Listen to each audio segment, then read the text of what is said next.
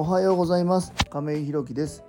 一般社団法人フローという福祉事業を行う会社の代表で現在は障害のある方向けのグループホームブルーの三日面の運営をしております。え今日は失敗してもまたやり直せる甘くて苦い映画を見てきましたというテーマでお話ししたいと思います。え昨日はですねちょっと急遽予定が入りましてえ神戸にね行く用事ができましたので、え朝ね結構早めに起きてですね見たい映画があったので、えそれのためにね朝10時ぐらいですかね、え神戸に行く前に大阪の重曹に寄ってですねあのシアターセブンというところであのずっと気になってた映画を見てきたのでそのお話をちょっとしたいなというふうに思います。あの本当に素敵な映画だったのであの本当に見ていただきたいなという映画なんですけども題名が、えっと「チョコレートな人々」という映画タイトルなんですけどもちょっとねこれを10分ぐらいでまとめてお話できるかわからないんですけどもちょっと聞いてもらえたらなと思います。この映画「チョコレートな人々」という名前なんですけどもこれ別にあのチョコレートのお話ではないんですよね。美味しいチョコレートがあるよとかそういうお店の紹介っていう映画ではなくてですね実はこのクオンチョコレートさんっていうね全国に今57拠点かな？あるチョコレートのお店なんですけども実はあの障害のある方を雇用する、えー、事業所なんですよね。あ事業所じゃないかな？お店なんですよね。でこのクオンチョコレートっていう、え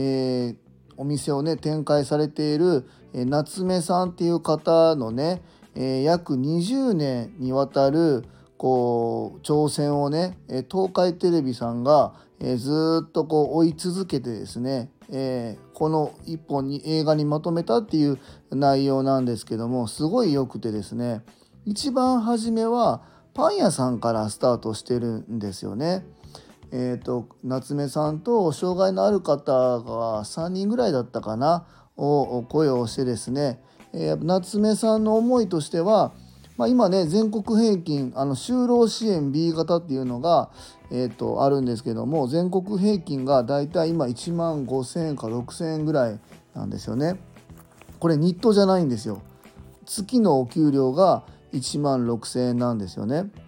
まあ、正確には、えー、お給料っていうわけではないんですけども工賃と言われるものなんです。就労支援 B 型っていうのは、まあ、普通ね、えーと、僕たちが働くと、まあ、最低賃金っていうものが、まあ、全国ね、えー、各都道府県に対していろいろあるわけですけども、まあ、東京だったら1,000円以上かな和歌山僕たちがいる和歌山で今899円だったと思います。まあそれで普通雇用されるっていうのがあ一般的だと思うんですけども就労支援 B 型っていうのはその最低賃金という契約雇用契約ではなくてですね働いた分に対する工賃という形で支払われるんですよね。例えばこう段ボールをこう組み立てるみたいな作業があってですねまあ、10個やったらやっと1円とか、まあ、そういうような世界なので、まあ、全国的なね平均が1万6,000円ぐらいなので、まあ、それでもね、まあ、あの頑張ってる方なのかなというふうにも、まあ、思います。あの別に僕就労支援 B 型がダメという方ではないのでその1万6,000円出す大変さっていうのも本当にね分かってます。それでも本当にすごいことなんですけどもえー、夏目さんの思いとしてはですね障害のある方にもですね最低賃金以上の、えー、お給料をお渡ししたいというそういう思いからこのクオンチョコレートさんを今運営されております。まあ、冒頭でね夏目さんもお話しされてましたけどもやっぱりね今現在もこの社会に対してやっぱりもがき続けてるっておっしゃってましたね。やっぱりそれは自分の挑戦でありここに携わる方、まあ、障害のある方またそこに携わっているスタッフだったり、え、ま、そのね一緒にいらっしゃる保護者の方だったりっていうのがやっぱり自分の背中に乗っかってる状態で事業を進めているので本当に日々もがいてるっておっしゃってましたね。僕も本当にあのこの3月からね入居者様が、えー、入ってグループホームっていう運営を始めていくのでこの夏目さんの気持ちはねまだまだ僕は及ばないですけども少しわかるような気がしますね。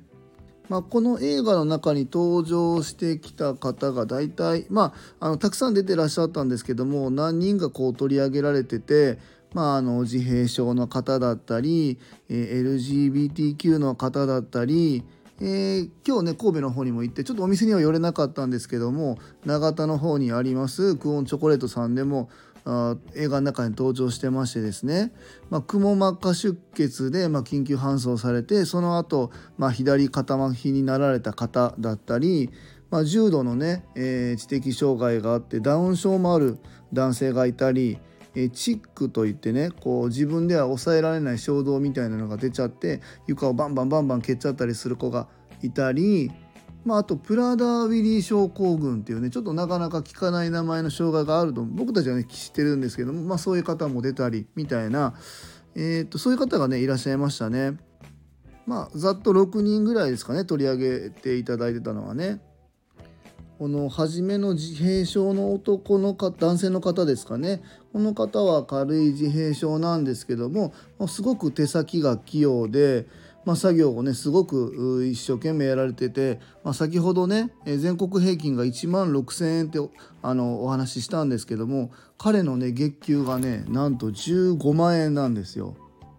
びっくりですよね本当に僕たちの給料と本当そんな変わんないぐらいあるんじゃないのっていうぐらい本当にねえっ、ー、と頑張ってらっしゃいますその頑張りに対してねやっぱりクオンチョコレート夏目さんもしっかりお給料として出しているってところにもやっぱり素晴らしいなっていうふうに思いましたね。またあの LGBTQ の方がいらっしゃったんですけどもその方もね面接に来られててでそこに男性のところ男のところに丸してたんですけども夏目さんがすぐにね面接の時に、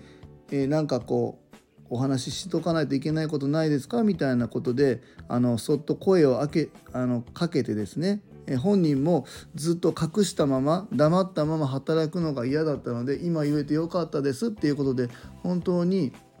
晴れ晴れとした顔でね働いていらっしゃるのが印象的でしたね。またあのダウン症の、えー、方だったり、え、チックの方だったりっていう方もねそのその障害がゆえにねこう出てしまう特性だったり苦手な部分っていうところをやっぱ夏目さんがね一貫してずっとお話しされてたのは誰も排除しないと、まあ、その方がこう苦手だなって思うことをじゃあもういいよ違うところに移ろう違う作業移ろうっていうんじゃなくって、まあ、それも一つの選択肢だとは思うんですけども、えー、今この目の前にいる彼がねこの作業というかこの今やらないといけないことに対して取り組むには僕たちがどういうふうにアプローチしたらもっとやりやすくなるんだろうっていうのを本当に一生懸命考えていらっしゃってやっぱりそれがねどんどんどんどんこう利用者さんに伝わっていってですね、え、できるようになるっていうことことがまた見えてくる。まあ、それがまた一つの励みになって、え次のステップに行くっていう内容がずっとねありましたね。まあ、あんまり言うとネタバレになるんでね本当にこの映画見てほしいんですけどもまああの一人ねその何て言うんだろうクオンチョコレートになる前の前身のパン屋さんで働いてらっしゃった方がまあ、あのパン屋さんの時代にねいろいろなことがあって、まあ、そのパン屋さんを去るっていうところがまあ描かれたんですけどもその時のね去る時に、えー、その方のお母さんと夏目さんのお話みたいなのがその放送あの映画の中でも流れてたんですけども。ま、お母さんはやっぱり娘のことが心配だし今までもずっと見てきたっていう経緯があるのでこの子にあんまり無理をさせたくない。これ以上もうしんどい思いさせたくないっていう思いと